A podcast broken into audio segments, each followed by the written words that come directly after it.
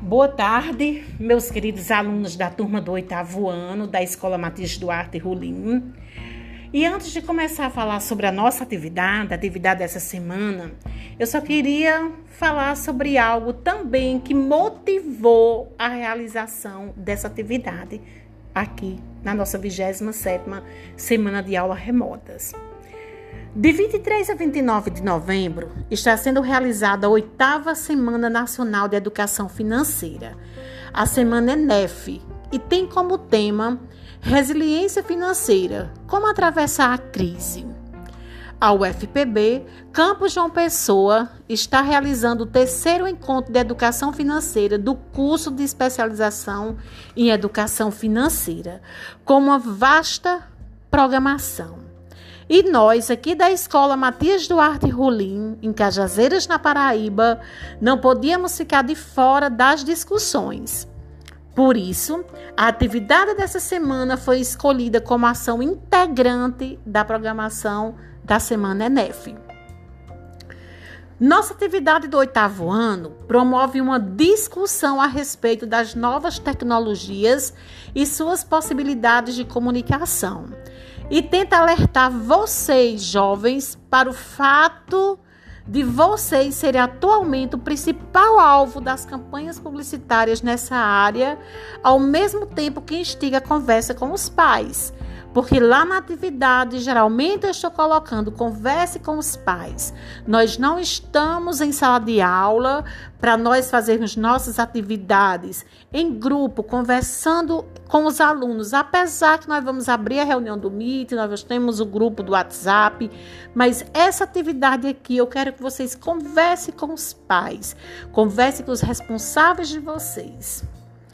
A leitura das mensagens e as discussões que se desenvolverão ao longo do desenvolvimento da atividade podem auxiliar vocês a distinguir oportunidades de estratégias, assim como refletir sobre seus gastos e identificar que uma mesma situação pode ser interessante para uma pessoa, mas pode não ser interessante para outra pessoa. Importante entender que ao escolher uma opção na parte que pergunta o que você faria aí na atividade, não necessariamente ela está correta ou errada. A gente está perguntando o que você faria. É algo muito específico seu.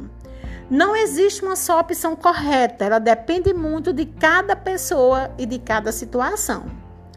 O objetivo de trabalharmos essa atividade é fazer com que vocês, alunos, reflitam sobre as possíveis consequências de suas escolhas, mesmo que elas envolvam quantias pequenas, como o custo de uma mensagem aí no celular, que você vai gastar o crédito do celular. Mesmo que os gastos pareçam insignificantes, é fundamental controlar a impulsividade para não embarcar em todas as propagandas que somos expostos. É fundamental que cada um de nós tome decisões embasadas em conhecimentos e saibamos justificar nossas escolhas. Por que eu escolhi essa alternativa? Por que eu escolhi essa opção? Tá? Não é, eu não estou perguntando se ela é certa ou errada, é você saber por que você escolheu. Eu preciso fazer isso? Sempre que lhe oferecem promoção via celular, avalie se é vantajoso ou não aproveitá-la. Será que só porque a promoção tem que ir lá na loja e comprar? Eu estou realmente precisando de um casaco de frio, roupas de frio aqui. Essa atitude também é válida no dia a dia. Quando nos deparamos com diversas promoções, perguntem aí aos familiares de vocês quantas propagandas eles não recebem no celular, as mensagens de promoções.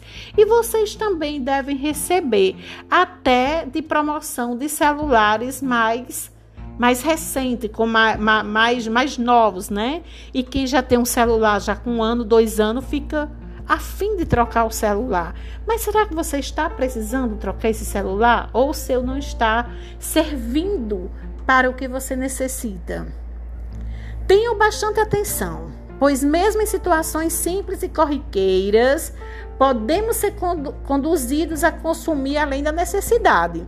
Só porque é promoção, eu vou lá, compro um monte de roupa Aí eu nem, nem preciso, nem vou vestir todas aquelas roupas. Algumas eu compro e nem visto. E isso é correto? Isso é certo? Eu preciso estar aproveitando todas as, as promoções? Isso realmente é aproveitar ou é perder dinheiro? Vejam atentamente as promoções sugeridas. Umas vezes que tem promoção que realmente é vantajosa. Tem promoção que é boa. Então vocês têm que aprender a ver, a se certificar, a analisar. Então, quando for boa, aproveite a oportunidade. Conversar com amigos, pais e familiares sobre finanças é de fundamental importância. Assim, você pode considerar vários caminhos possíveis para uma mesma situação. Então, pessoal, vamos aprender. Para quem não, não tem ainda, quem já tem, parabéns. Mas vamos aprender a conversar com amigos, pais e familiares sobre finanças.